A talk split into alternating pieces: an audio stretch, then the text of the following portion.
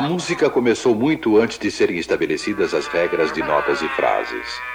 Para a humanidade, ela começou com um acidente. Gunga ouviu o som e gostou dele. Gunga pediu a Gaol que repetisse o bonito som, mas Gaol não conseguia. Então Gunga pensou muito e muito e finalmente achou a solução.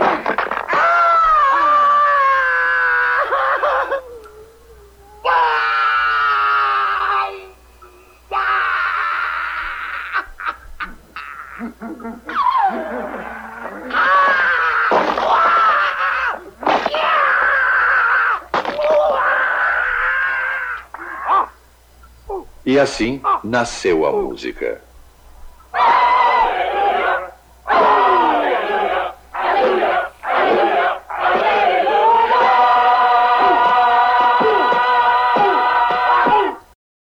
Princípio do som pela voz.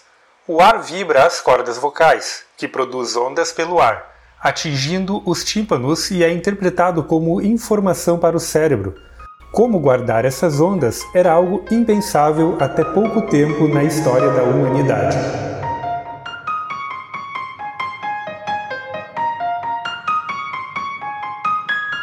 Aqui é Josias Martins falando diretamente de Saskatoon e válvula é melhor que transistor.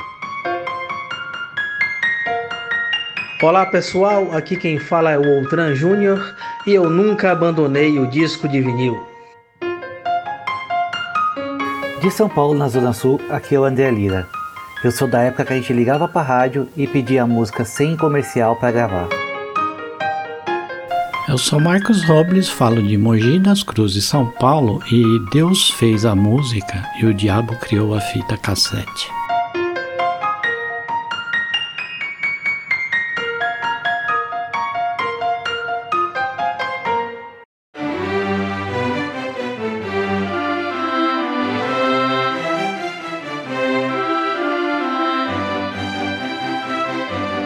Neste episódio, então, do Esculhamados, nós vamos conversar um pouquinho sobre mídias para gravação focada em áudio, focada em som. E vale aqui abrirmos um parênteses bem importante, né? Que nós não vamos falar de algumas mídias que elas não gravam o áudio em si, como por exemplo, é, cartões perfurados, Uh, e esse tipo de coisa. Né? O próprio arquivo MIDI, que poderia ser falado aqui no futuro, não vai ser tratado, pois ele não guarda o próprio áudio, o próprio som, mas sim ele é um mapa de notas para que algum equipamento possa executar então essas notas e reproduzir o som né, de uma outra forma, como se fosse uma pessoa tocando um instrumento. Né? Então hoje nós vamos focar basicamente nesse tipo de mídia Algumas delas são exclusivas para áudio e, como nós vamos ver mais para frente, outras delas também podem ser utilizadas para outras finalidades. Antes da gente começar a falar efetivamente das mídias que gravam o som, né, ou que reproduzem ele, afinal de contas, se você grava, você quer reproduzir, é importante a gente ter uma ideia do que, que é o som. O som ele é nada mais do que uma propagação, uma propagação que ela, para o nosso caso, no caso do ouvido humano, ela vai acontecer no ar. Se não há oxigênio, se não há ar, não tem como ter essa propagação e assim é, a gente não tem como escutar. Entretanto, o som ele pode ser representado de uma forma, vamos dizer assim, de um desenho. E esta representação ela será como se fosse uma onda. Nós podemos pensar no som de uma forma gráfica como as ondas em um lago. Se você pega uma pedra e você arremessa em um lago que ele está calmo, você vai proporcionar, você vai produzir ondulações no lago. E o, o áudio, o som, no oxigênio, no ar, ele vai ser muito parecido com essas ondas. Quando a gente fala em termos eletrônicos, nós temos a conversão desta onda em um pulso elétrico que ele pode ser convertido também graficamente em uma onda que ela vai se aproximar de uma onda senoidal. Seria o equivalente a você então pegar e produzir, né, num, num quadro ou numa folha de papel, uma ondulação no tempo e este cara representa, por exemplo, uma nota sonora, vamos supor uma nota Fá, por exemplo. O número de vezes que você possui a repetição do ciclo desta onda por segundo vai indicar se essa onda é mais grave ou ela é mais aguda. E a junção de diversas dessas ondas ao mesmo tempo vão produzir um espectro que pode criar para nós então a característica de um instrumento ou de uma determinada voz de uma pessoa. Ou seja, o som ele é nada mais do que a junção de diversos tipos de onda com diversas frequências misturadas que vão produzir então uma representação gráfica que muitas vezes ela chega a ser bem complexa. Interessante, né? Que o som basicamente ele é composto de vibrações, né? Em meios materiais, não só o ar, mas em qualquer meio material, né? Que não seja vácuo, você tem as vibrações sonoras e o que você registra, né? São essas vibrações, porque o que se diz a percepção sonora está dentro do nosso cérebro, né? Então o som, na verdade, ele está no nosso cérebro. O que você registra são a percepção dessas vibrações nos meios, né? É, e tanto que a gente consegue registrar isso que os primeiros registros foram feitos de maneira gráfica, né? Nas primeiras décadas do século XIX, você já tinha o Thomas Young criando o vibroscópio, né, que registrava graficamente o som. Em 1857, Leon Scott inventou o fonoautógrafo, que registrava também a voz em um formato gráfico. Então a gente tem aí que os primeiros registros foram gráficos, né? Esses, esses registros acho que tem assim mais hoje em dia um, uma lembrança, um valor histórico, né? terem sido os primeiros registros, mas uh, o, o interessante mesmo acho que vai começar quando a gente tem o desenvolvimento aí dos, da captação nos cilindros, né? Mas o interessante desses registros, Outran, é que eles conseguem ser revertidos e transformados em som. É isso que eu ia perguntar. É, é possível transformar ele em som de novo e você. É como se você tivesse um waveform e você tivesse a imagem do waveform e transformar aquele em som novamente? Hoje é. Tanto ah, que, que um desses registros gráficos, aí eu vou até botar aqui.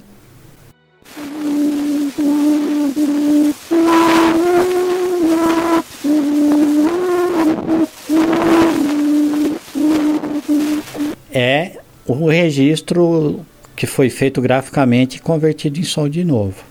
Ah, que tá? legal. Interessante. Quem criou esses registros não conseguia fazer isso. Foi desenvolvido recentemente, tipo um algoritmo, né, para reverter. Ah, tá. De, não foi uma coisa de imediato, né? Foi a isso. Ah, entendi. Então não, é, não, não, não foi, não foi no, no, momento zero. Né? Eles criaram Exato. a tecnologia, eles registraram, mas eles não tinham como, como ouvir o seu próprio registro. É uma coisa que é recente, entendi. Eles registraram para estudar a acústica e não o som em si. Ah, tá. Tá? Uhum.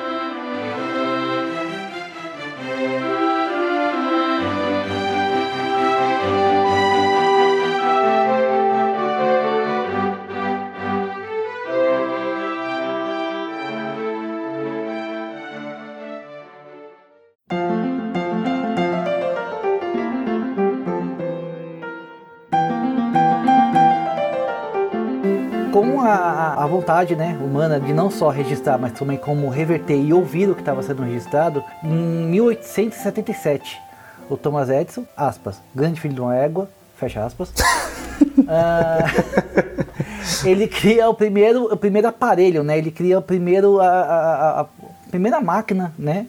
Que ela era capaz de registrar o, o, a onda sonora e depois a, mudando o equipamento que estava mudando parte do equipamento que estava gravando conseguia se reproduzir.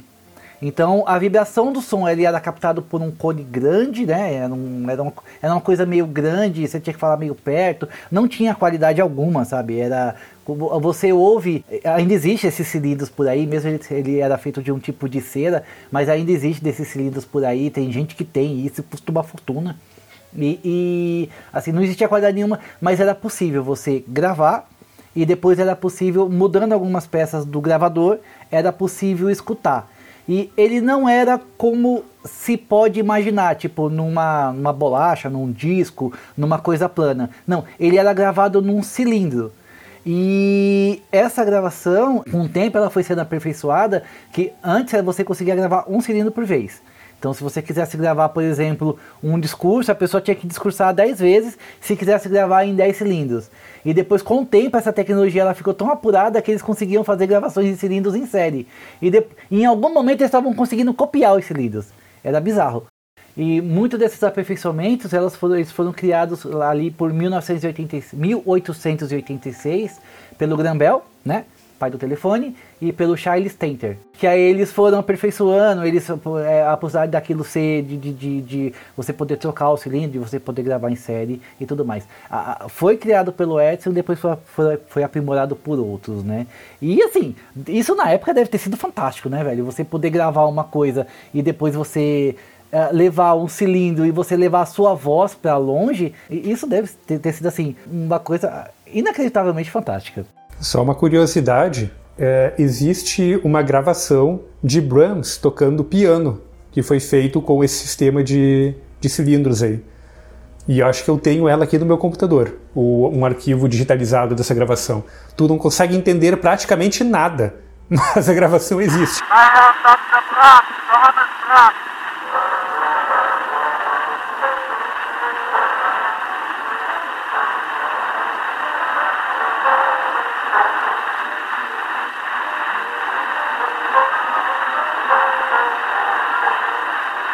É, isso muda tudo, porque antes para você ouvir a música, você tinha que estar presente na execução, né? Agora, mesmo que em baixa qualidade, você poder levar a voz, poder muda é uma mudança para a humanidade, né? É, então, para você, para você ouvir música, você tinha que ir até a música. Se a música estava sendo, você estava nos Estados Unidos e a música estava sendo reproduzida na Itália, você tinha que ir para Itália, não tinha acordo. E agora sim, a música podia ir até você. Acho que foi a primeira vez, como o Josias disse, é inentendível, né? É, era muito rudimentar todo o processo, mas ainda assim é a primeira vez que você não vai até as coisas e as coisas começam a ir até você, né? No caso, no caso de música e gravação. Eu não sei se de repente o equipamento na época, por ser novo, não era melhor, né? Porque a gente tá. Quando a gente reproduz um troço desses hoje em dia, quantas vezes um, um, um cilindro desses já não foi executado, né? O quanto ele já não desgastou, né? É, tem isso também, né? Porque como, com a, a medida que você vai reproduzindo, como existe contato físico, existe desgaste, né? Provavelmente era, porque inclusive o que, que acontece? Você tem uma vibração que ela cria a, vibração da onda sonora, cria uma cavidade no cilindro, e depois você passa uma agulha ali, a agulha vibra e transforma em som de novo. Então você tem um, um atrito ali, né? E tinha umas bonecas, inclusive, que Thomas Edison fez, com vozes a criança falando. Nossa, que era uma coisa medonha, sim, sim. E é assustador hoje você ouvir os áudios dessas bonecas, né?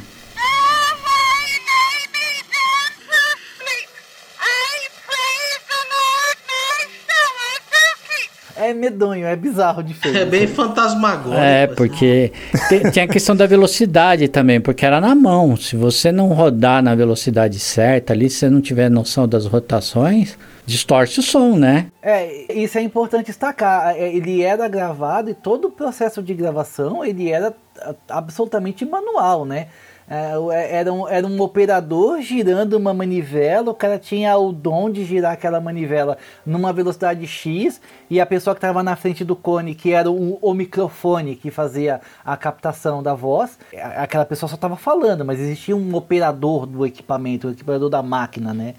E se tivesse um operador numa ponta e o cara que fosse reproduzir não tivesse o mesmo feeling do cara que gravou, ia ser uma cagada sem tamanho, né? Isso não era, isso não era elétrico já ou não, não. tinha alguma mola, algum sistema? Não. não.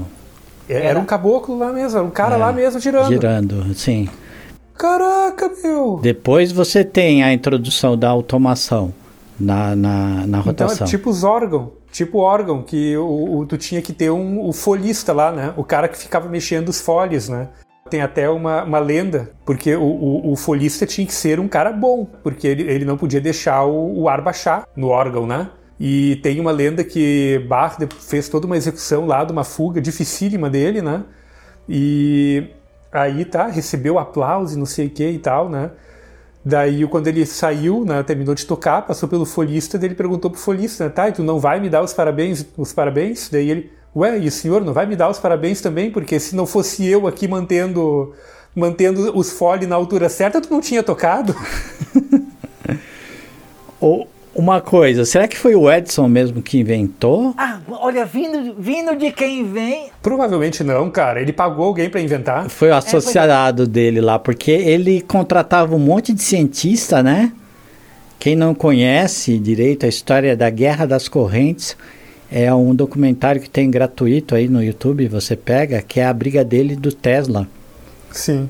Né? E aí você vê mais ou menos como que funcionavam as invenções do Edison, né? Na verdade, ele se ele tinha contratos ali com, com inventores e ele ficava com a patente, porque o negócio dele era grana, né? Não era. É, ele, ele era tipo um investidor anjo, né? Ele, ele investia, ele via alguma coisa que. Assim, ele tinha muita visão de mercado, né? Deve ter investido muita grana em muita besteira? Deve. Mas ele, ele tinha uma visão de mercado, ele ia investir, só que em vez de deixar o inventor colocar a patente no nome dele, ele, Edson, virava dono da patente. Ele, Sim. ele não tinha inventado absolutamente nada, mas a, a, por questão de contrato, né?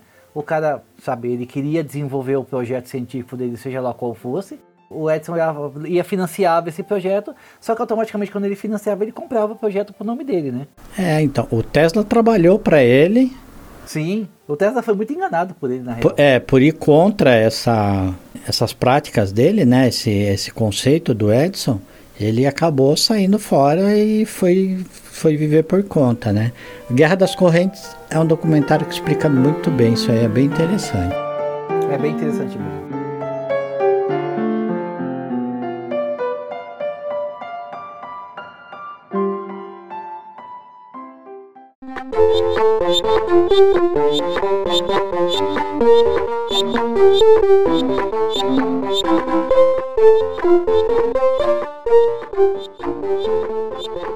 Bom, o surgimento do disco, né? O disco, na verdade, foi meio que uma evolução do cilindro, porque o princípio da vibração foi utilizado, só que agora num formato de disco.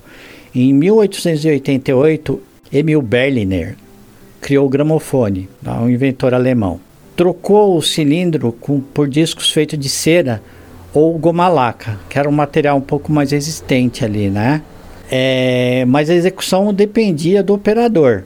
Então o cara tinha que girar a manivela ali para produzir é, volta de 70 RPM no disco. Então, de novo, ainda tu tinha um carinha ali que tinha que saber o que estava fazendo para o negócio funcionar direito. Exato. Depois você tem motores que. Depois você tem aparelhos que evoluem com a corda, porque já tinha um vasto, uma vasta tecnologia para relógio. Que inclusive tinham discos perfurados para relógio que tocava igual uma caixinha de música, né? O mesmo princípio de uma caixinha de música. Só que era um disco e no lugar de a caixinha de música ela tem umas pontas que toca o pente, né? E você tinha aquelas pianolas também, né? Que você vê em filme de Velho Oeste, que usavam um sistema parecido de cartão perfurado para o piano tocar, né? Tem na abertura do Westworld, inclusive, assim, bem, ele reproduzindo a música. Tinha um piano desses para doação aqui. Sério mesmo. Cole pegar para colecionar, o José. Se eu tivesse uma casa já, pode ter certeza que eu tinha pego. E, e a gente tinha motor, e depois veio o motor elétrico já nos anos 20. Então modernizou bastante. Esse vocês estão vendo aí, não vai aparecer no áudio, mas estão vendo que aqui atrás de mim tem a imagem de um gramofone. Ele é de 1911, original. Ele é a corda, funciona sem energia elétrica, né? E a, a, a 78 o é extremamente leve, hein? impressionante como, como é, é, é, leve, né? Parece ser uma coisa assim, um móvel pesado. E geralmente você, você pode improvisar. Eu mesmo tenho uns exemplares aqui da agulha. A agulha dele geralmente o, uma agulha dá 3, 4 execuções. Ela gasta muito rápido. Por Sério? isso é, é 3, 4, 78 a agulha vai embora. E o desgaste desses discos de 78 era, era muito rápido também, porque o processo não é, não é como hoje uma agulha de diamante, né, que percorre o, o vinil, é uma coisa muito mais grosseira. E obviamente a correia tem que estar tá calibrada para poder dar a rotação certa, né? Porque como você dá a corda e solta, ele dá geralmente ali os 3, 4 minutos da música. Se a correia tiver com folga ou não estiver funcionando direito, a música vai sair com a rotação bem alterada.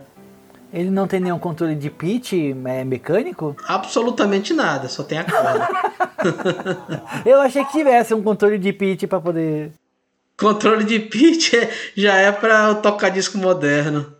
Olha, se não chamei o cara certo. O cara tem um gramofone de 1911 na sala dele. Victor com aquele cachorrinho na, na tem o, o, desenho do cachorrinho ouvindo gramofone na frente. Ah, esse gramofone é um Victor? Não, é então, tu, então tu executar ele em casa é um evento, então, porque. Ah, sim, sim. Não, não dá para ficar tocando isso aí toda hora. Não dá, não dá porque a agulha não é primeiro que gasta muito o, o disco, né? Muito rapidamente, sim, sim. gasta a agulha rapidamente e a qualidade sonora é horrorosa. É mais uma curiosidade para você ouvir, né? Valor histórico. Exato. Esse teu gramofone, ele serve para gravar também ou é um equipamento diferente?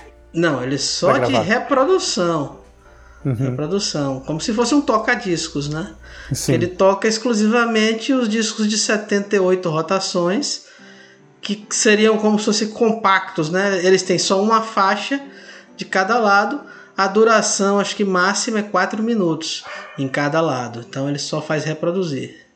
Tá, e agora hum. minha vez de perguntar, esse disco ele já era produzido por prensa ou ele era ele, eles eram gravados um a um, tipo a, os, a agulha riscava um disco individualmente? Na, nessa época não é o sistema do vinil de hoje, mas já era por prensa, já se fazia em linha de montagem, né? Ah, entendi. A vitrola foi uma, foi uma evolução tão eficaz no equipamento que o próprio Edison largou mão dos, dos cilindros dele lá e passou a fabricar vitrola, no final das contas. Ah, com certeza. Imagina até que é mais leve, né, cara? Acho que até o, o a mídia é mais leve. É, além de ser mais leve, era, tinha, tinha, um, tinha melhor qualidade, tinha tá, muito mais assim, muito mais durável, coloca aspas gigantescas aí no muito mais durável, porque os cilindros, eles, se eu não me engano, eles eram feitos de cera, uma cera meio, uma cera preta assim, uh, uh, uma coisa até meio quebradiça. Então ele, ele, à medida que passava, eu acho que ele até auto, ele dava para gravar de novo no mesmo cilindro, que ele acabava apagando, né, o, o com algumas reproduções ele acabava gastando com atrito ele acabava o cilindro ficava virgem de novo e você podia gravar outra vez nele fazer igual pneu recalchutado. É exato exato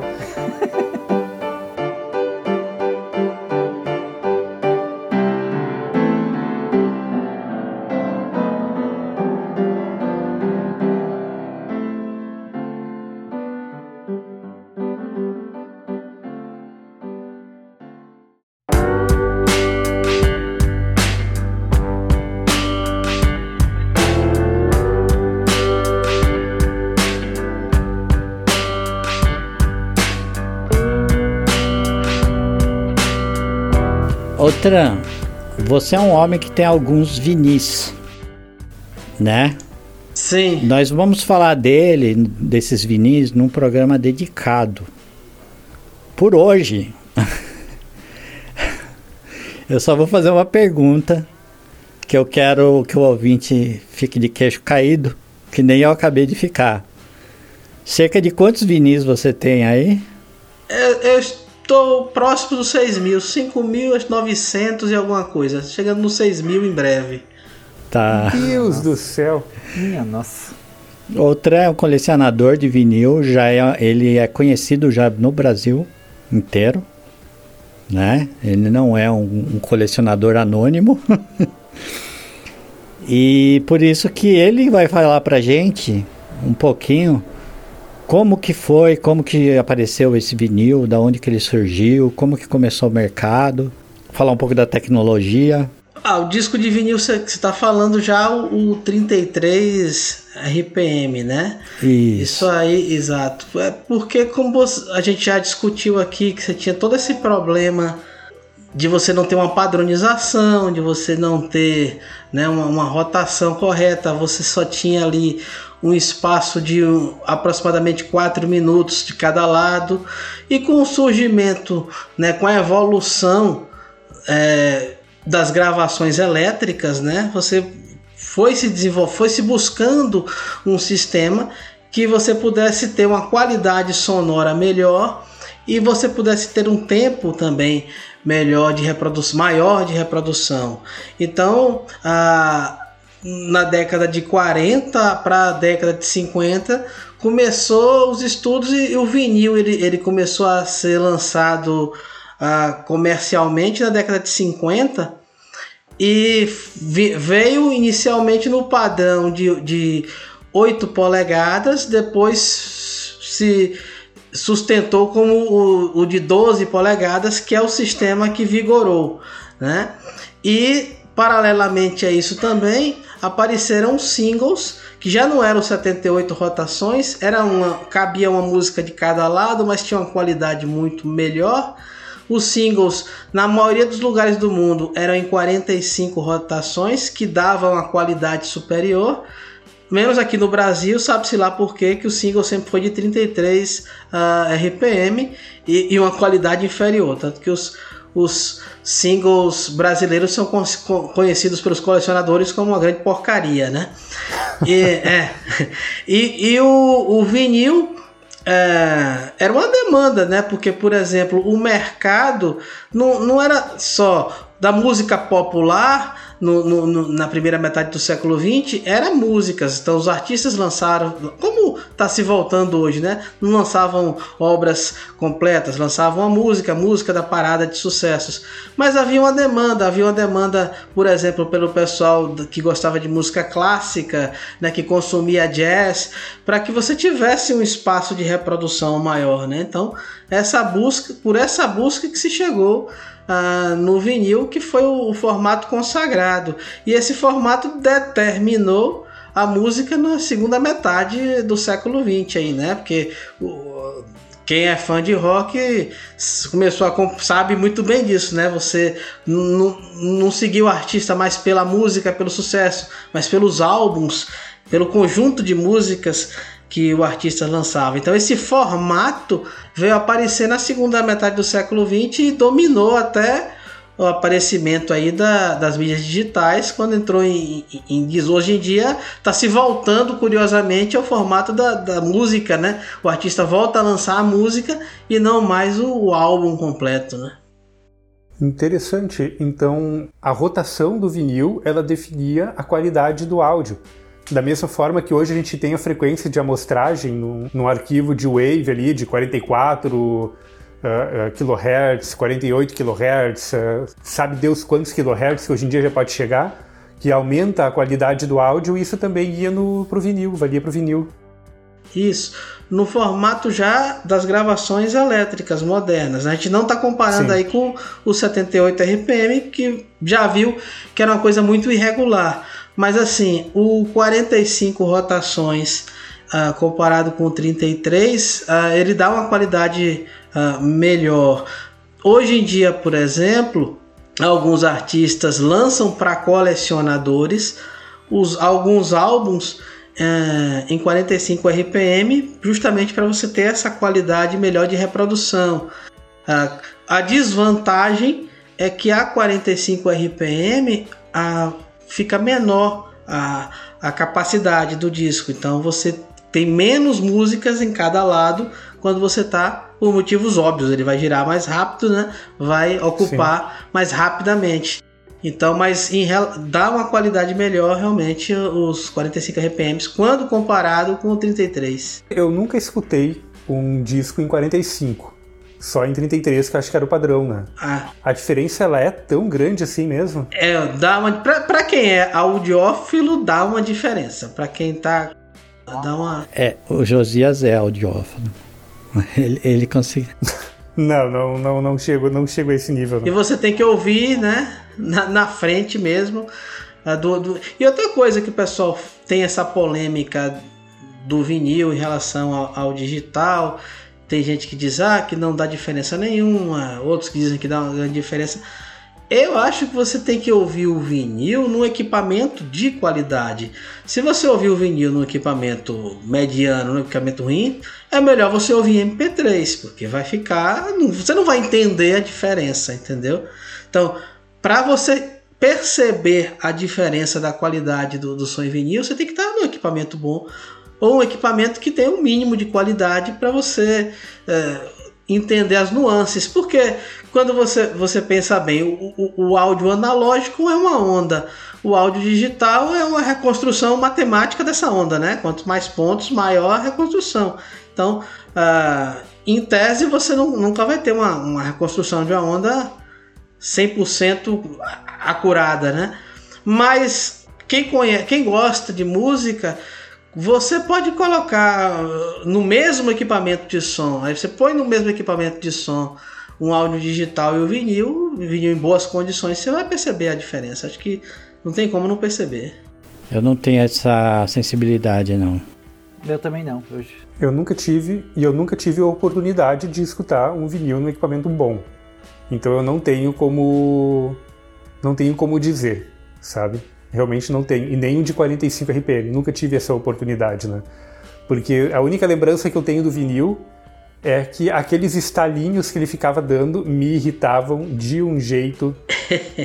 não, eu, o vinil tem essa particularidade também, né? Se ele não tiver bem cuidado e bem conservado, a audição pode virar um inferno, porque você vai ficar escutando estalinho e não a música, né? É, porque o estalinho nada mais é do que pouca conservação, né? Um disco não conservado. Quando você comprava o disco novo, ele não tinha isso. Quer dizer, tinha no início da faixa onde era silêncio, mas era muito pouco, né? Quando entrava a música, quase não tinha quase nada. É atrito, né? Sujeira, atrito. Uhum. Muitas vezes você consegue reduzir em 90%. Mesmo, mesmo estando um pouco danificado, você consegue reduzir com uma boa limpeza uh, aqueles estalinhos, a não ser que o disco esteja arranhado, aí é diferente. Eu vou, eu vou aproveitar o gancho, vou deixar uma promessa aqui, que quando a gente gravar o episódio de Hobbes, falando de, do vinil, o Tram vai dar uma aula de cuidado com o disco, para quem quiser saber como que faz para o disco, para conservar, para limpar, beleza, Tram? Apesar de que você já tem aí, se você colocar no YouTube tutorial para cuidar de vinil, você vai ver todas as maneiras possíveis e imagináveis. Mas é legal você falando. É, só, só que eu, eu, eu já vi desde limpar com álcool isopropílico, que eu acho que deve ser uma agressão pro disco, Exato. lavar com, com shampoo para cabelo seco. Cara, água, basicamente. Basicamente o... eu acho que é água, né? Água, mas o, o, o, sabão neutro, né? Ele não danifica. O, o vinil funciona para retirar gordura, né? Retirar aquela aquela coisa que se acumula. Se você pega com a impressão digital ali, você está imprimindo poeira e gordura, né? Na, na superfície, então para poder retirar. Então, o, o, o vinil, ouvir o vinil, hoje eu vejo muita gente jovem que não deve ter tido contato com vinil por que nem a gente, né? Que cresceu, os nossos pais já ouviam vinil, né? É, lá, em, lá, em, lá, em, casa ouvir um vinil era um evento, né? Você, você não tinha muitos, então a, a gente se reunia ao redor da vitrola é, aos domingos, após a corrida, após o almoço de domingo, a gente se reunia para escutar Cindy Lauper, por exemplo, sabe? Isso era um evento, não era, não era todo dia que acontecia. E eu tenho, eu tenho uma lembrança vívida de um disco de Natal que a gente colocava no Natal, né?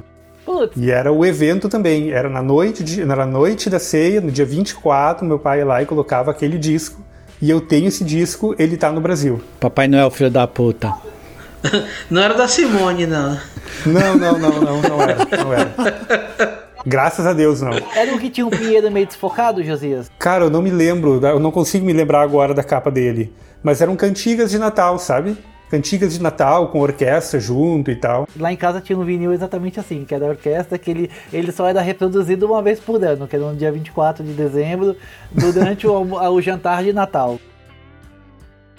Só, só pra gente encerrar a parte histórica aí do surgimento do vinil, ah, se for o primeiro vinil foi o vinil de música clássica, né? Como eu falei, a demanda por música clássica naquela época era muito alta e não dava para em quatro minutos, né, se tocar um concerto. Então foi o violinista Nathan Milstein, né, tocando um concerto de Mendelssohn. Esse é considerado o primeiro LP a ser comercializado. E a música clássica ela, ela, ela, ela determinou muita coisa na, na, na, na, até nas mídias, né?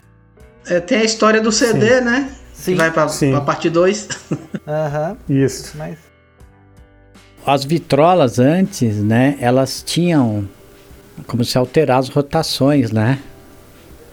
Você tinha uma chavinha que mudava. Vezes, todos os tocadiscos modernos têm como você alterar a rotação, como você calibrar a rotação, né? Então, isso aí não, não você consegue tocar, por exemplo, eu consigo tocar os 78 rotações do gramofone no tocadisco moderno, mas uh, se você, se você não souber mexer com isso, você vai ouvir um, uma coisa bem esquisita, sabe? Porque, porque se você não souber calibrar o som, a rotação fica alterada e fica parecendo o disco da Xuxa ao contrário, né? Aquela coisa demoníaca passando no. no... Eu, eu, eu, trabalhei em eletrônica de bairro, velho, e durante muito tempo eu fiz reparos em, em principalmente em velocidade, sabe? alguns, alguns, é, algumas, alguns tocadores de, algumas vitrolas, eles eram é, um, uma polia que ficava no motor e essa polia tinha graduações, né? Que ia tocando uma, uma polia de borracha ou uma correia. Quando era na correia era sucesso, porque você mudava só a rotação do motor. Agora, quando era essa que tinha essa, essa polia com essa graduação, isso gastava. Por mais que ele tivesse atrito com borracha, ele, ele gastava e você ou trocava aquela ponta ou você tinha que fazer um jeito de. A gente preenchia com, com o estanho do ferro de solda, deixava ele girando e preenchia. E depois ia com a lixa de unha, tirando, e isso sem, sem, sem aplicativo, sem celular, com aplicativo que você consegue medir rotação, nem nada. Ia, ia tudo de ouvido. Obviamente eu entreguei um monte de aparelho de som, com, o cara colocava para tocar, sei lá, o Michael Jackson saiu tic-teco, né? Mas. Olha, cara, eu garanto pra você que se me colocasse o disco do George Michael, Carlos Whispers, eu deixava afinadinha a rotação. é, uma coisa interessante do, do, do, do, de como a música mudou com o formato, como o formato trouxe isso, né? É que se você acompanhar a história da música, você vai ver que os primeiros LPs eles eram basicamente coletâneas, né? Não existia esse conceito de LP de, de música, era coletânea né? de músicas aleatórias que se lançavam e como se foi construindo a ideia de um LP ter um, uma lógica, né?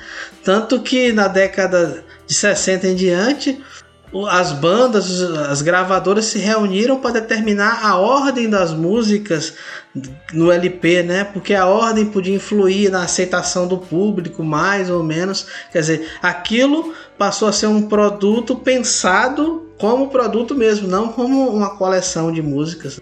É, entrou, o, o marketing, né, começou a trabalhar em cima.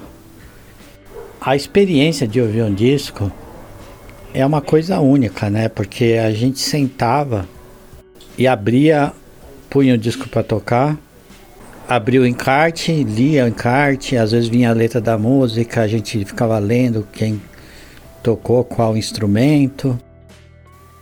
É, a, a, os próprios, as próprias capas, elas, elas eram um evento à parte, né? Riquíssimas. Tinha o disco e tinha a capa que ela algumas se abria, algumas, como você disse, tinha. Alguns eram muito simples, né? Era só um frente, que era uma capa que tinha um, uma foto qualquer e atrás tinha a, a, a, sequência das músicas. E tinha uns que abria, que tinha letra, que era, parecia um livrinho. Nossa, era, aquilo era maravilhoso mesmo. Fora que tinha alguns discos, que aquela parte de papel do meio do disco ali, só não sei se aquilo tem um nome técnico, a parte onde tu que tem o furinho e daí tem uma moldura de papel no meio que normalmente tu bota a mão para te Eu acho que é selo. Selo. O selo. É. Tinham algumas que aquilo ali era trabalhado de um jeito que quando o disco tocava, ele formava uma imagem, né, com o disco girando ali. Eu achava muito legal aquilo. Sim, você tem hoje em dia também discos que a, eles fazem a pintura no vinil, né? O vinil sai colorido para formar padrões. Aquela capa que se abre se chama gatefold né? E se investia muito na parte gráfica. É, você não tinha internet, você não tinha acesso a informações, as informações muitas vezes estavam ali no encarte do disco. Muita gente ficava sentado contemplando a capa, achando detalhes da capa, né? Quem nunca?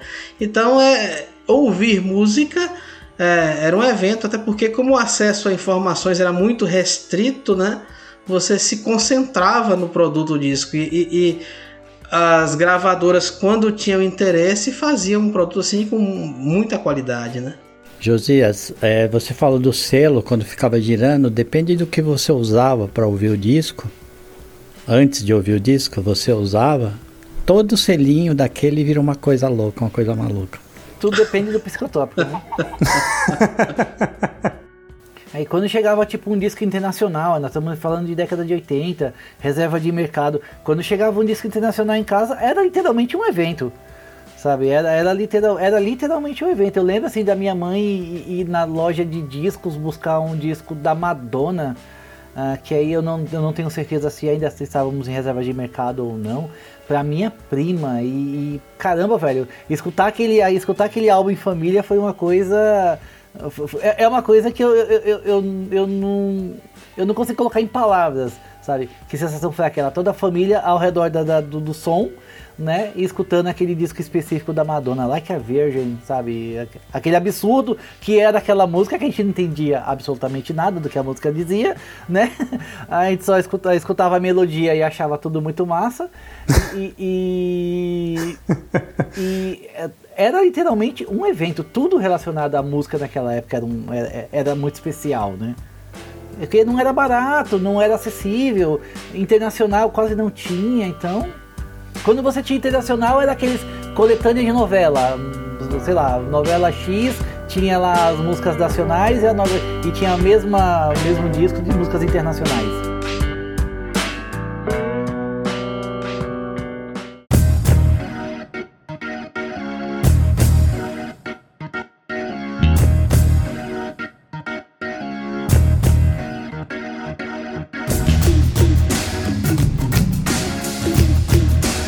Bom, vamos falar tecnicamente. Josias, você saberia explicar mais ou menos aí como que é fabricado o disco?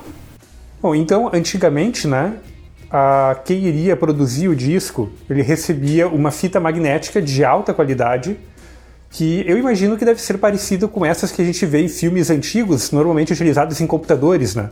Que é aquelas fita gigante, né? Que elas conseguem armazenar a informação uh, com uma densidade muito maior, né? Então eles utilizavam esse tipo de fita como a primária e assim eles conseguiam reproduzir aquele som e gravar no próprio disco. Esta versão do disco que seria gravado, o primeiro que seria gravado, ele tinha uma base de alumínio e era coberto com acetato de celulose. Para que que isto, né? Para que a agulha ela conseguisse gerar as ranhuras. Então, aquela fita magnética, ela era reproduzida, a reprodução da fita, ela era transformada em pulsos elétricos, que era transformado em movimento na agulha. E esse movimento da agulha, então, é que gerava essas ranhuras que seriam o equivalente ao, ao nosso som, né, ao, ao áudio. E isto então era gravado no disco em aspiral, certo? Esta, desta forma, então, eles tinham o primeiro modelo do disco já reproduzido, bonitinho, e esse cara então era utilizado para a confecção do molde. Então eles faziam uma matriz, que ela era uma cópia negativa do disco original, que seria utilizado então para a reprodução dos demais discos em sequência, né? numa fábrica então para a produção em série. Certo. Então a gente tinha uma na prensa, né? Você já tinha os dois lados sendo feito de uma vez só. Você tinha a, bola, a bolacha de vinil, que era derretido, um, é um vinil derretido, né? Um vinil quente ali. E aí você tinha aquela prensa que já imprimia os dois, já prensava os dois lados, né? Já estampava ali os dois lados. Uma coisa importante também que determina, sempre determinou a qualidade do vinil é a prensagem, né? Nem toda prensagem era de mesma qualidade. Existem, inclusive, países que são famosos por como a Alemanha e a Holanda, por ter máquinas que faziam uma prensagem de vinil perfeita, e países que eram conhecidos como ter uma prensagem horrorosa, como a gente e a, o Brasil e a Argentina, né? Som livre no Brasil. Ah, Catel. Aquele selo, Deutsche Grammophon, era, ele era alemão ou era produzido no Brasil? É alemão e especializado em música clássica, música erudita. Tinha a Deca, que é a Deca que era da Inglaterra, o Deutsche Grammophon, que é da Alemanha e não, não, me lembro a que gravadora ele, ele era associado, uma das grandes gravadoras, e é um, era um selo que era o mais respeitado, né, sim, música clássica. Eu tenho um Deutsche Grammophon guardado com as minhas coisas no Brasil também, que no futuro vai vir para cá. Espero que algum dia eu possa comprar um tocador aí para poder executar essas coisas de novo. O curioso dessa prensagem aí, que era o motivo dos vinis serem pretos, né? Porque eles podiam ser qualquer cor, né? Só que eles eram pretos justamente porque se você começasse a fazer colorido, a sujeira, o resíduo que ia ficando na prensa ia manchar o outro vinil. Então é caro você ficar limpando. Hoje é mais comum até vinil colorido, né? É, hoje como, como as séries são bem menores, né? O, o vinil é feito muito mais para colecionador, então as tiragens são pequenas. Então se permitem, hoje em dia sai muito vinil colorido, né? Tá? Hoje em dia tem, tem gravadora que lança basicamente colorido, porque pode fazer isso por conta das séries, das prensagens serem pequenas. Né? É, e, vai, e vão vender por um valor bem mais alto também, né? Bem mais alto. E como é que é a qualidade desses vinis modernos? Eles são equivalentes a esses Deutsche Grammophon da vida, assim, ou... Os que são feitos hoje para colecionador porque eu peço primeiro, o pessoal que vai comprar uh, é exigente, né? Quem está colecionando. Uh, o vinil hoje é extremamente caro, não é uma coisa mais popular, não é uma coisa mais de linha de montagem. Então, eles têm que, se eles oferecerem um vinil que não tenha uma, uma ótima qualidade, as pessoas vão, vão preferir. Então, vou atrás do, do antigo, entendeu? Então, quando lançam reedições, ou até edições novas, eles se preocupam em lançar com muita qualidade. Hoje em dia, ah, existem fábricas no Brasil, né, como a Polisson, e esse vinil que está sendo feito aqui também está saindo com ótima qualidade. E o que que o que está custando um vinil desses hoje em dia? Só por curiosidade. Um vinil nacional vai sair na faixa novo, né? Novo, vai sair na faixa de uns 150 reais. Poxa. É, é nacional. Um vinil é importado vai sair de 200 reais para cima. Nossa, é, é, é, um, é uma coleção cara de se manter, né? É uma coleção cara. E se você for atrás de vinis raros, aí a brincadeira, aí, aí o céu é o limite, né? Eu uhum. tenho vinil aqui que eu herdei do meu pai, tenho vinil que eu comprei barato, que hoje vale caro. Eu tenho um vinil que eu comprei por há uns seis anos atrás por 300 reais, o pessoal tá vendendo no Discogs por 3.500, 4 mil reais hoje. Oxe! Então é uma coisa que valoriza bastante assim? Valoriza Caraca. É, a lei da procura e da oferta. Né? Vinil tá valorizando mais que o Bitcoin? Eu não vi cair igual a Bitcoin ainda, né? Uma pergunta que talvez o Trump possa me, me elucidar se é verdade. Uh, essas matrizes que elas eram pensadas, isso era feito de um material que ele gastava. É verdade que aqueles negócios de disco de ouro, disco de platina, eles existiam porque no início, uh, quando, sei lá, é, é, essa prensa fazia tipo, vou colocar um número hipotético aqui, 100 mil cópias. E aí, quando se continuasse vendendo, eles tinham que pensar mais. Então eles tinham que fazer um, um, esse disco negativo e o antigo jogava fora e depois isso acabou virando um prêmio. Isso é verdade? Eu acho que isso é mais lenda, né? É mais lenda, né? É. E eu. É que eu escutei, eu escutei essa história há muitos anos atrás, eu nunca corri atrás para saber se isso é um fato mesmo ou não. Os originais, geralmente os artistas armazenavam nas chamadas fitas master, né? Fita, fita magnética mesmo, aquelas enormes, né? De estúdio, de rolo. E aí, quando eles queriam fazer uma nova prensagem, né? Eles é, fa faziam das próprias fitas originais, às vezes recuperavam, faziam alguma masterização. Mas, inclusive, é, hoje em dia ainda tem essa situação no mercado de vinil que o vinil uh, original, quando você vai ouvir, você quer que ele tenha sido retirado uh, da fita master, né? Seja uma coisa analógica. Existem umas gravadoras tipo assim da Rússia, da, sabe, da República Tcheca que pegam um, um álbum do CD ou do, do arquivo digital, faz uma prensagem vagabunda no, no vinil e solta bem baratinho.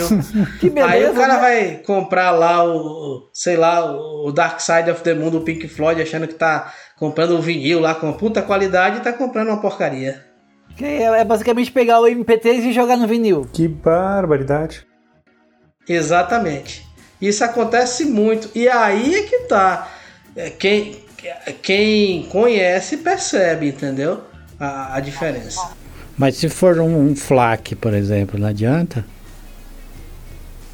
Rapaz, assim, você percebe a diferença na qualidade. Não... Tá. É que a, a taxa de amostragem da fita era muito alta.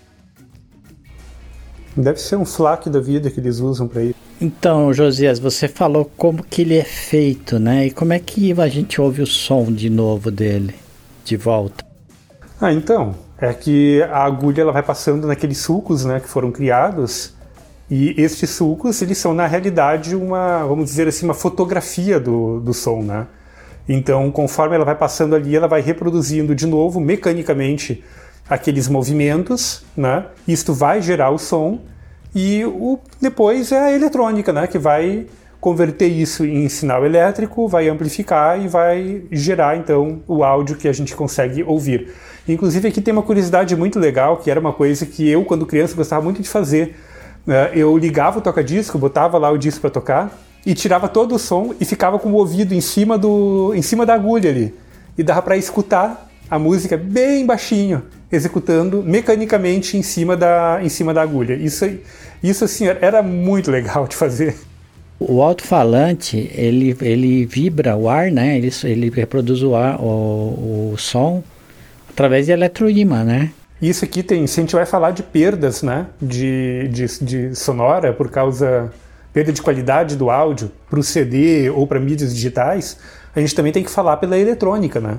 Porque o próprio sistema transistorizado mais comum que a gente conhece, ele também tem perdas justamente por causa da, da barreira de depressão que existe nos transistores.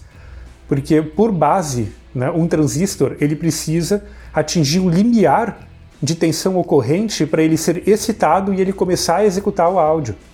Então, se a gente for pegar, por exemplo, um microfone, a gente for pegar um próprio disco, o nível de tensão que ele gera na hora de converter o sinal mecânico para elétrico existe um limiar ali que tu perde completamente no, né, nessa transição, né?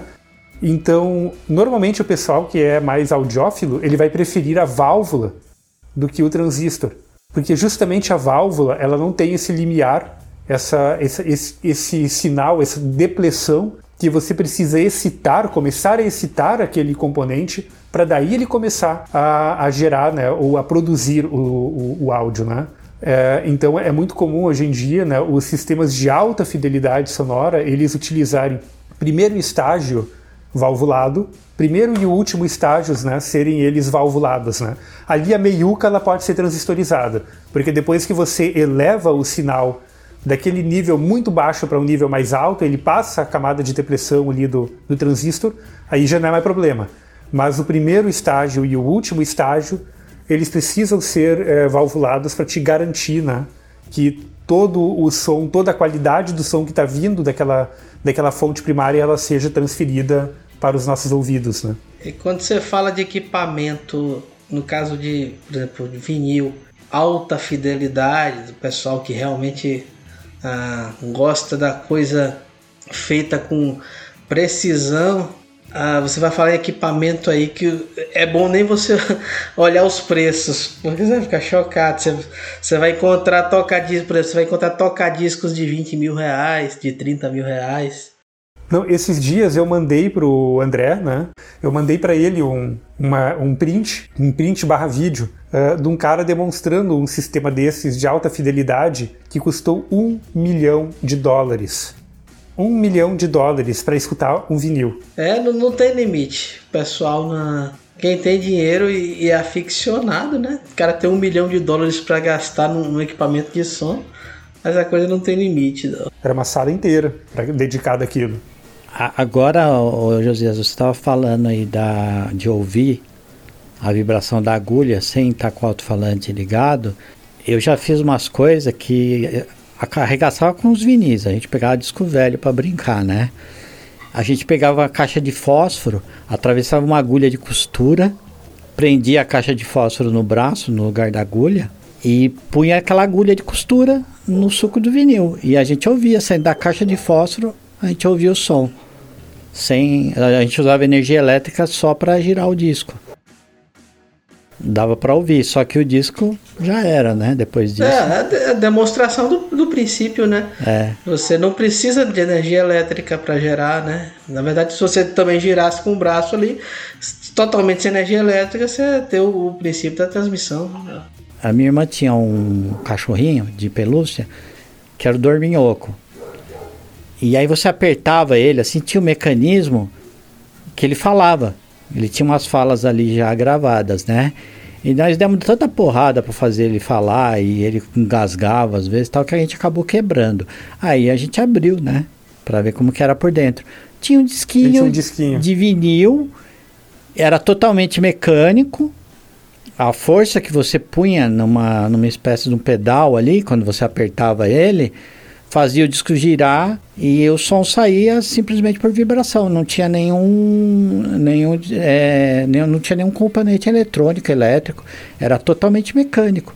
E ele falava direitinho, você ouvia a voz dele direitinho. Uma, uma prima minha tinha um desses, e eu e o meu primo, a gente desinvestou, a gente arrancou isso do, do bichinho para ver o que, que, é que tinha lá dentro, e, e, era um disquinho desse também, eu me lembro disso. Disquinho de vinil. O, Agora, um parênteses aqui bem interessante, né? O pessoal do Manual do Mundo fez uma experiência dessas. Eles fizeram um toca-disco com uma agulha e, e, caixa de papelão.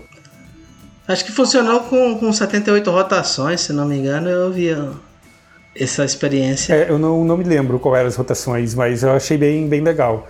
Porque isso me remeteu à minha infância que eu fiz algumas brincadeiras assim também, quando quando eu, eu descobri né, que dava para escutar o disco sem o sem estar tá com o som ligado, só girando o prato dava para escutar no, no, na agulhinha, uh, a minha cabeça ali de, de pequeno nerd barra cientista da casa já imaginou, né? Opa, isso aqui é, são as ranhuras do disco aí que fazem isso. E aí eu comecei a fazer experiência em casa. Uma curiosidade interessante, se vocês pesquisarem no YouTube, é, sucos do disco, né, sucos de vinil no microscópio.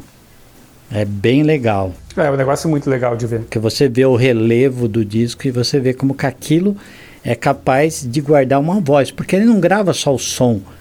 Não é só o, o som em si, ele grava a voz da pessoa, o, o, o tom do instrumento. Grava os timbres, né? É, o, a perfeição, tudo. a perfeição com que ele guarda o som. Isso é apenas um, um relevo ali microscópico, né? Agora tu imagina se o nosso planeta ele é um disco gigante e, os, e, a, e as, todos os montes e os morros são os relevos para a execução disso.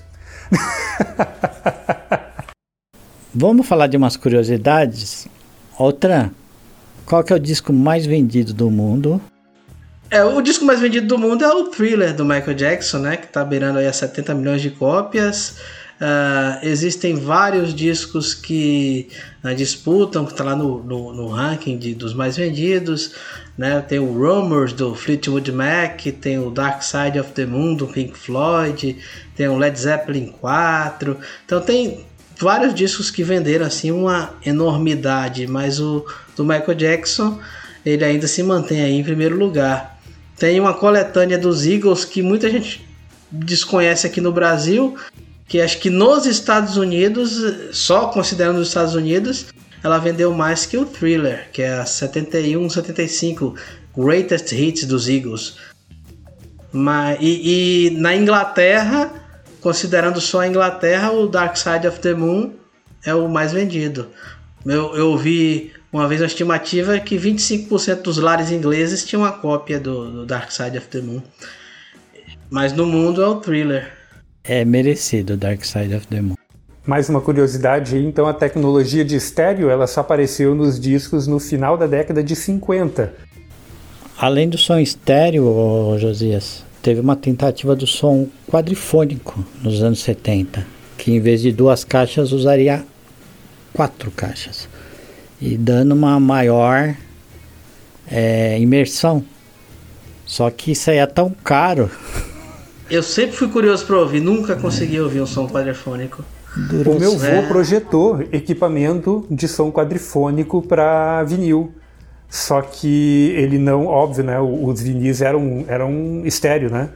Ele fazia um cálculo maluco lá de desvio de, de, de desvio de fase né? do, do áudio para conseguir gerar a diferença de som entre as quatro, as quatro caixinhas.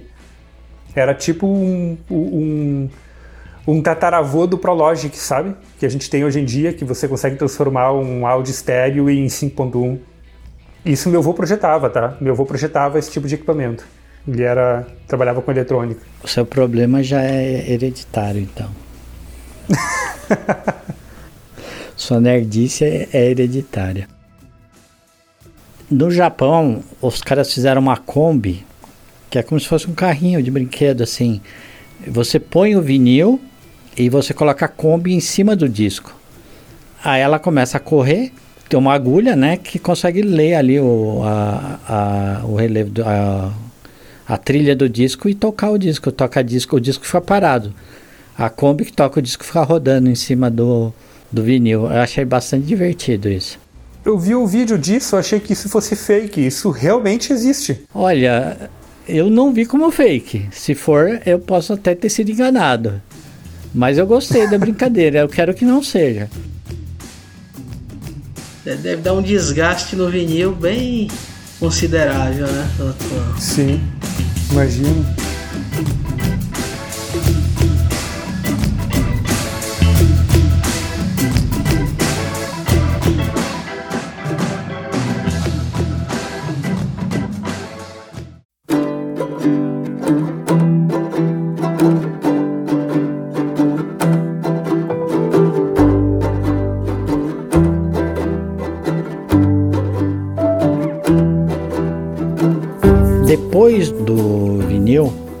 Nós tivemos uma tentativa de comércio de fita também, né? Como a fita geralmente era usada por técnicos especializados dentro de estúdio, eles tentaram bolar algo mais prático e comercializável, né?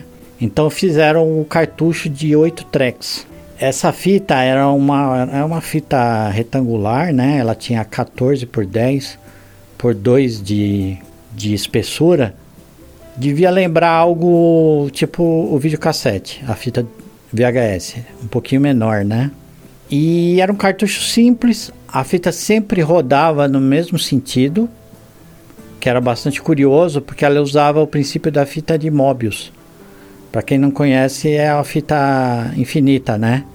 É, dá uma procuradinha aí na internet, fita de Mobius, que você vai ver. E ela usava esse princípio lá dentro. Então a fita ela não precisava voltar. Ela sempre girava no mesmo sentido e conseguia tocar todas as faixas da fita. E a fita ela era quatro programas e cada um tinha duas faixas, que eram as faixas do estéreo. Então dava oito, oito, oito, oito tracks, né? Por isso que ela chamava fita oito tracks. Então na espessura dela você tinha oito faixas de, de áudio. Oito trilhas, né? Cada trilha é uma música, no caso. Isso, é que se utilizou muito lá nos Estados Unidos em som de carro, né? Som automotivo. Não sei se porque dava mais estabilidade, mas na década de 60, 70 se utilizou muito nesse tipo de equipamento. E ele era mais portátil, né? E, mas aí ela acabou migrando para uso doméstico também, mas o, o foco dela era, era automóvel mesmo. E ela sobreviveu durante quase 15 anos aí, entre os anos 60 até nos finalzinhos dos 70. E hoje são itens valiosíssimos de colecionador. Neutra. É, eu já tive a oportunidade de, de, de ver um assim ao vivo, mas hoje é mais. Eu sei que o pessoal nos Estados Unidos coleciona para ouvir. Aqui é muito mais uma coisa. Chegou a sair no Brasil essas, esses cartuchos mas aqui é muito mais curiosidade hoje. É, aqui ele era muito usado em rádio, em estações de rádio, né? E a qualidade de som disso, como é que é? era? Semelhante a uma fita cassete? Aparentemente nessa como a fita cassete, né? A qualidade.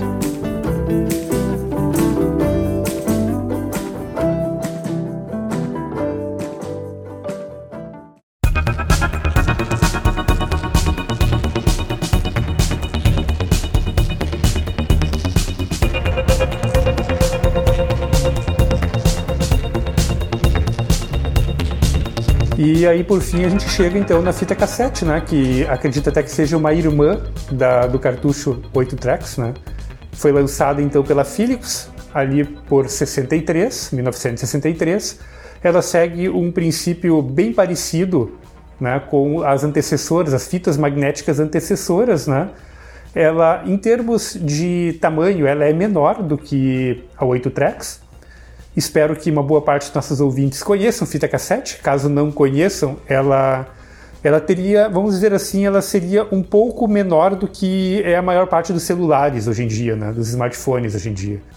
Então ela não era uma coisa lá muito muito grande, o que tornava ela bem portável, principalmente para você utilizar dentro do seu carro, né? Na sua extensão, então, ela tinha duas faixas, né, um lado A e um lado B, que acabava subdividindo então mais duas faixas que poderiam ser utilizadas para o estéreo. A gravação dela era feita no posicionamento de polos magnéticos e o que, que acontecia então? Você, da mesma forma que a gente captava o áudio de forma mecânica, transformava em impulsos elétricos para mover um bracinho né, que ia gerar os sulcos no vinil, aqui a gente polarizava uma cabeça magnética e essa cabeça magnética ela acabava deixando uma impressão eletromagnética na própria fita, polarizando a fita.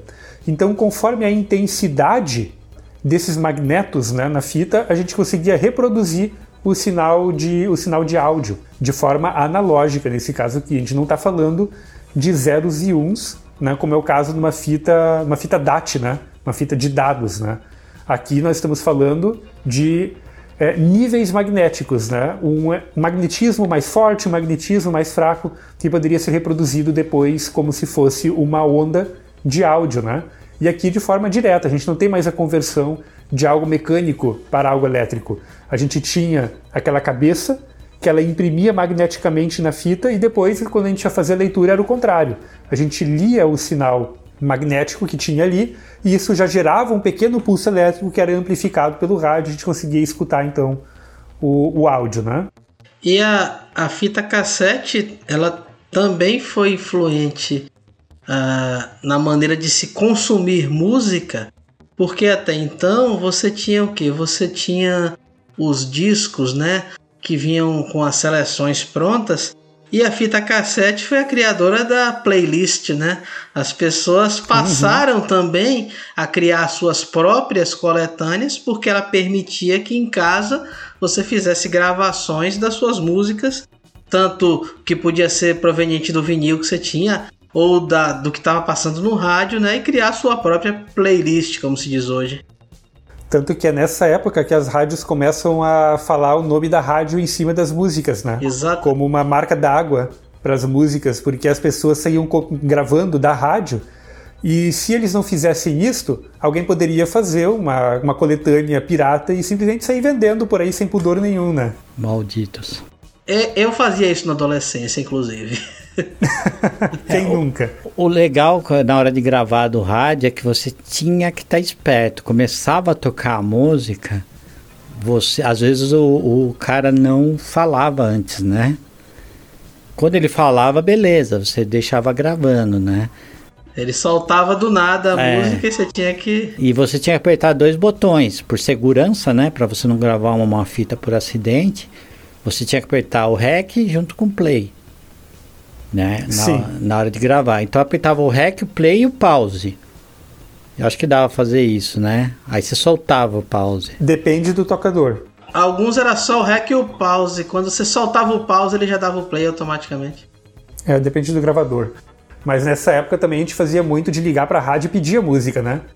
Então tu, tu, tu ligava para a rádio e já tinha uma pessoa lá esperando no, no, no rádio para fazer a gravação, né? E o pior era quando tu não sabia o nome da música, porque muitas músicas eram em inglês, a gente não falava inglês. E muito menos a gente tinha acesso a alguma coisa que tivesse essa música escrita. O nome dela escrito, né? Não tinha internet, não tinha nada. Então a gente normalmente can cantarolava um pedacinho da música, né? Os caras ligavam pedindo Heavy No Fire, né? Isso aí.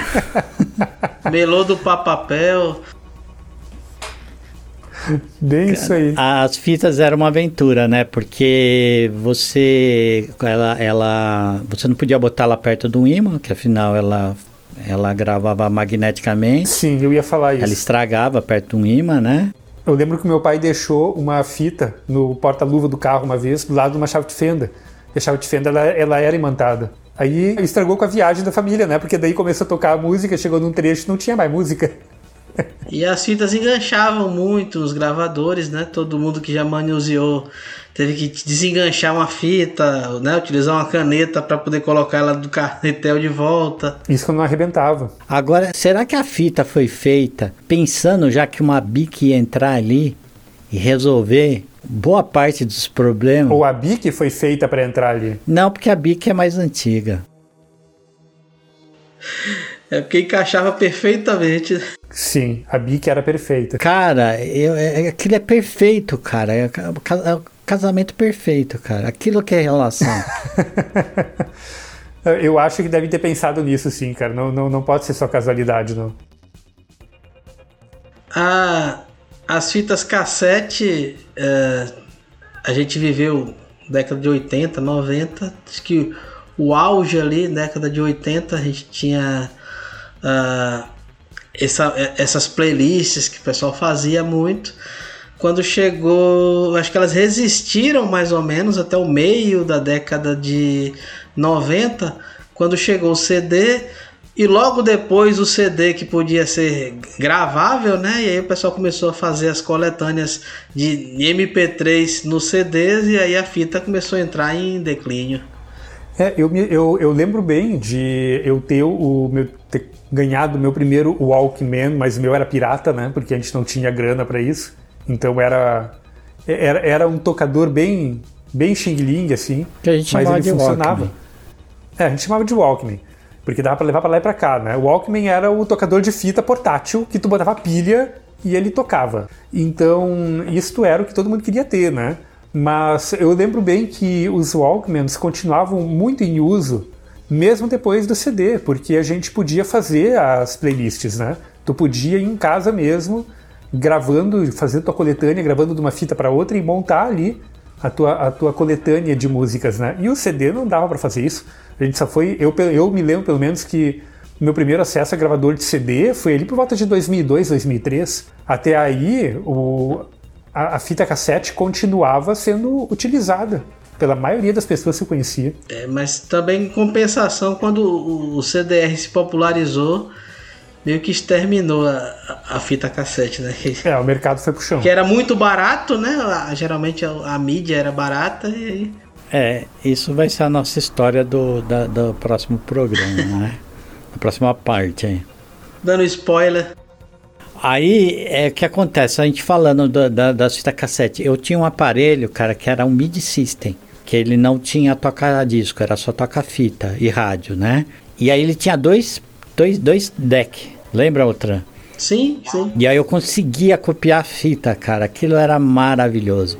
E ele tinha um dispositivo que inteligente, entre aspas, que ele buscava a música na fita, o começo da música. Porque quando ele encontrava um, um espacinho na música, ele parava de correr, né? Quando você avançava, você acelerava, ele ia passando assim, quando ele via um, um, gap, ele soltava e deixava o play só, tocava automaticamente, assim, o começo de cada música. Inclusive, ele tinha uma teclinha ali para você pegar as suas fitas e fazer esse gapzinho, dar uma apagadinha ali na música, menos de um segundo ali, um segundo, que era para ele buscar a música, o começo de cada música. Chega, inclusive chegou a existir desse duplo deck que permitia você copiar em velocidade dobrada. Sim. Cheguei a ver um. Sim, é, o meu também tinha essa funcionalidade. Usei. E uma... prestava isso? Ah, cara, pra mim ah, prestava. eu não sou audiófilo. Pra vender, prestava. Cara, eu tinha umas gravações muito ruins de fita. Eu tinha uma fita lá que ela gravou tudo, o cara falando. E eu não, não apagava porque eu consegui pegar Hall of Mirror do Kraftwerk. Eu peguei aquilo lá num acidente, porque eu deixei a música gravando e esqueci de parar a fita e continuou gravando. E eu esqueci a fita rodando. Só que depois tocou Kraftwerk. Quando eu vi a fita tava com Kraftwerk gravado, só que gravou propaganda, gravou o cara falando antes. Você não tem como apagar e rearranjar a fita, né? Você não tem como encaixar alguma coisa ali. Aí ficou aquela fita, metade da fita era só coisa inútil. Mas no finzinho dela tava gravado Kraftwerk. Eu nem a pau vou perder essa porra. Não sabia nem o nome da música. O final tava legal. Era a música do Calçado Star Sax. Que era a música da propaganda do Calçado Star Sax. Depois eu descobri que era Kraftwerk. Fui lá, comprei o disco, comprei o vinil. E essas são as histórias aí com fita, né? É uma tecnologia que eu não sinto saudade nenhuma, fita cassete. Ela teve uma, um revival aí com o filme do Guardiões da Galáxia. O primeiro filme, né? Ah, cara, mas eu, eu até entendo escutar vinil. Mas eu não entendo quem tem paixão por fita cassete. Exatamente. Cara, o, o som da fita cassete Assim, horroroso. Ó, é horroroso. Assim, ó, se eu fosse dizer, tentar traduzir isso em alguma coisa, o som da fita cassete é um som mofado. É, e, e, e a fita cassete com desgaste tende a apresentar aquele sinal que chama de res, né, que é alta frequência que tss, ao fundo, uhum. que aquilo é extremamente irritante. É, a fita, mas ela rendeu, né? Porque ela comercialmente, ela, como o Tran citou aí, ela era ótima para você carregar no carro, né? É, você tinha. Depois você teve o videocassete, que veio o princípio da fita, né? Mais armazenamento de computador mesmo, né? Você tinha muito. O disquete, né? O mesmo princípio, é cassete também, né? Não, mas o disquete ele já é digital, né? Ele grava zeros e uns ali utilizando eletromagnetismo, né? E aqui a gente também tem que abrir um parênteses, né? Do, durante aí década de 70, 80, até ainda um pedacinho da década de 90, antes da abertura de mercado no Brasil, o pessoal utilizava a fita cassete também para gravar software de computador. Que o, os computadores convertiam né, o sinal binário em um equivalente em áudio e gravava na fita cassete e depois você reproduzia este som esquisito que parecia um modem berrando lá, um fax modem berrando e o computador pegava aquilo e convertia de volta em binário. Eu cheguei a usar o MSX da Gradiente, ela gravava em fita. Tinha até um gravador, tinha até um, um toca-fita que era acessório dele, inclusive. E era super rápido, né? Super prático. Oh, oh. Se não funcionasse, tu tinha que rebobinar tudo e começar de novo. Era maravilhoso. Gente, então o resto dessa conversa vai ficar para nossa segunda parte. Me comprometo aqui a gente gravar a era digital das mídias musicais com o mesmo elenco, com essa mesma mesa.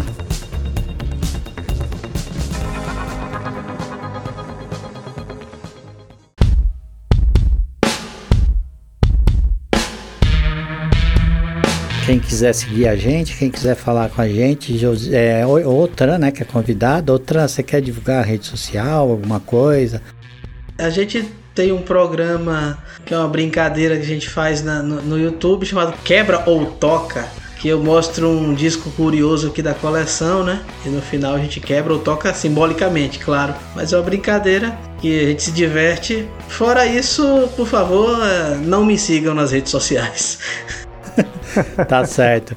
Muito legal esse programa Quebra Toca, muito divertido, recomendo. E ele tem também formato podcast. Quem não quiser ver o vídeo lá. É, César Mar. Você procurando Quebra Toca no YouTube, lá tem todos os links. Então dá para ouvir também em forma de podcast, tá? Mas é muito divertido. Eu recomendo o vídeo, porque o Quebra Toca, ele mostra a capa, é muito interessante.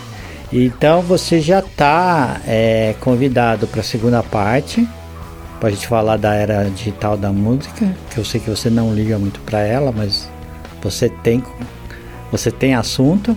Aí que você vai ter uma surpresa. É, e você também está convidado para falar da sua coleção de discos em breve. Ah, com certeza, vai ser um prazer. Sempre que vocês me chamarem, a gente vai estar por aqui para bater um papo. Josias, quem quer falar com você, como é que faz? Bom, vocês me encontram no Twitter, o arroba Josias de Martins, tudo junto. Cola lá, vamos trocar uma ideia, conversar sobre diversas coisas, o que dá na telha. Também me encontram no meu canal no YouTube, o barra Bobson, onde ali eu ensino um pouco mais de eletrônica, programação, microcontroladores e todas essas coisas relacionadas. Também tenho um Instagram junto com a minha esposa, que é o Picolé de Mate, tudo junto, onde nós estamos colocando um pouquinho da experiência né, do que, que é ser um imigrante brasileiro aqui nessa terra congelante do Canadá. E se você quiser falar comigo, uh, eu não tenho nenhuma das redes sociais comuns uh, ativas, eu não uso, mas eu gosto de andar de bicicleta. E eu tenho uma conta no Strava que é strava.com barra atletas, né, atletas em inglês, atletas barra Lira. Adiciona lá, vamos marcar rolê, vamos dar volta de bike, escutar música e chama que bora. Eu vocês vão me achar no Twitter como Marcos Robles, Marcos com Z, Robles também com Z. No Instagram eu sou Robles underline 9732 e no Threads também Robles underline 9732. É, no Threads tá um saco, mas se quiser me seguir eu tô lá também. Para falar com os Esculhamados, temos nosso e-mail escolhamados.gmail.com e também temos o nosso perfil no Twitter, que é o arroba.